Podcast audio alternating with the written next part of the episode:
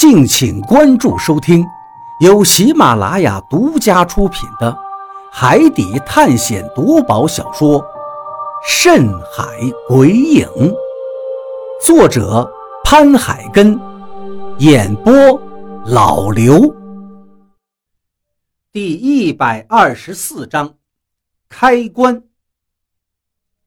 雷森倒是不害怕，抄起折叠工兵铲，带着另外五个人。就开始动手了。一旁的何洛担忧地对我跟张广川说：“肯定会出事的，我们要小心一点。”听到这话，我点了点头，问他：“你认为是有诅咒，还是真有鬼神？”何洛摇了摇头道：“总之，这个五行护法阵一定不会让谁去破坏他们守护的东西的。你看吧。”等一下，说不定就会发生我们意想不到的事情。何洛说的如此诡异邪门，我听着就感觉脊背似乎有一丝丝凉气直冒，顿时不敢站在这些石像的中央了。于是赶紧对张广川和何洛使个眼色，然后慢慢的往外边移动。可是，就当我们快要退出这个五行护法阵的时候，却被比利看到了，他立刻掏出枪朝我们一指道：“你们想溜掉吗？”被人用枪指着，我们自然只好僵在了原地。然后我还解释道：“别误会，我们并不是要离开，而是不想站在这五行护法阵的正中间。”一旁的何洛也点头道：“我刚才说了，这些石像。”代表东西南北中五个方位的守护神，你们惊扰他们守护的东西，一定会遭到他们报复的。你们不听劝，我也没办法。但是我们可不想待在这里面陪你们送死。李博士正跟雷森他们在撬石板，听何洛信誓旦旦的这么一说，本来就有些疑惑，顿时也害怕起来。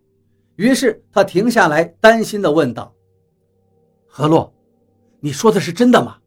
真的会遭报应啊？李博士，你身为科学家，难道也相信这些迷信的鬼话吗？比利十分的不高兴，眼睛一眯，似乎生气的样子。被比利这样一说，李博士顿时一缩脖子道：“呃，不不，我我只是好奇。”说完，继续老老实实的干活了。这时，比利转头对我们冷笑一下，道：“中国人就是迷信。”说完，他丢过来一把工兵铲，对我跟张广川说道：“你们两个过来帮忙。”我叹了口气，心想这一回是想躲都躲不掉了。一个是有可能会发生的危险，一个是已经被人用枪指着脑袋，我们自然是选择前者了。于是我捡起工兵铲，跟张广川一起朝五行护法阵的中央走去。小鱼，你们千万当心！身后是何洛的提醒。我点点头，走到了中央那尊黄龙石像面前。这时，雷森他们几个已经撬开了好几块石板，那些石板都很大，有近一个平方大小。跟我们平时见到的那些铺在地上的大理石一样，所以只要有工具，撬起这些石板倒也不算难事。因为我跟张广川过去了，比利自然不担心何洛会一个人逃掉，所以也就不管何洛。他自己也走过来问雷森道：“雷森，石板下面什么情况？”雷森把一块石板翻过来，回答道：“下面全是棺材。”棺材。比利好奇地走过去一看，接着道：“快点把石板撬开，然后就开棺。”雷森点点头，继续干了起来。这时，比利看到我跟张广川还站在一边发呆，也催促我们俩抓紧时间干活。我跟张广川只好也动起手来，用工兵铲沿着石板缝隙插进去，然后用力一撬，一块石板就被掀起来。张广川伸手抓住一头，一翻，石板就被翻到了一旁，下面露出了一截棺材。棺材是木质的，上面不知道是有油漆还是刷了什么东西，通体竟是红色的。张广川用手摸了一下，又放到鼻子前闻了闻，然后说：“这个可能是干枯的血。”什么？血呀！听到这个话，我心中一惊。脸色就变了，张广川点点头道：“应该是的，只不过不知道是什么的血，估计应该是人血。”我也点了点头。这里活埋了这么多人，最不缺的就是人血了。只不过我却十分好奇，这棺材上为什么会有这么多血呢？不是活埋了吗？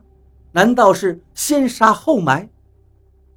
但是关于这些瘟疫患者到底是怎么死的，也不是我现在要去思考的事情，也就不再想了。继续撬石板，又撬开两块石板后，一口完整的棺木便显露出来。我们能清楚地见到，棺材上面的血字并不是溅上去的，则更像是刷上去的，因为这些血字仿佛是一种图案。看到这样的东西，我心里还是有些发毛的。这该不会是什么诅咒邪法之类的吧？我把这个担心说给张广川听，他点点头赞同道：“小月，很有这个可能啊。以前的人迷信，活埋了这么多人，肯定怕他们都变成凶魂厉鬼，所以会用一些符咒或者秘法来镇压、封住那些亡魂。”比如，我就听说一些人害怕死者会发生尸变，就在棺材上弹上墨线。听到这儿，我小心地说道：“那我们一定得当心呐！”就在我们俩小声说话的时候，比利喊道：“差不多了，现在我们就开棺。”听到这话，我跟张广川也立刻停了下来，站到一边。我记得何洛说过的话。这里可是有五行护法阵守护的，既然撬石板没有出事儿，那开棺可就说不定了。所以，我们很自然地选择站得远一些。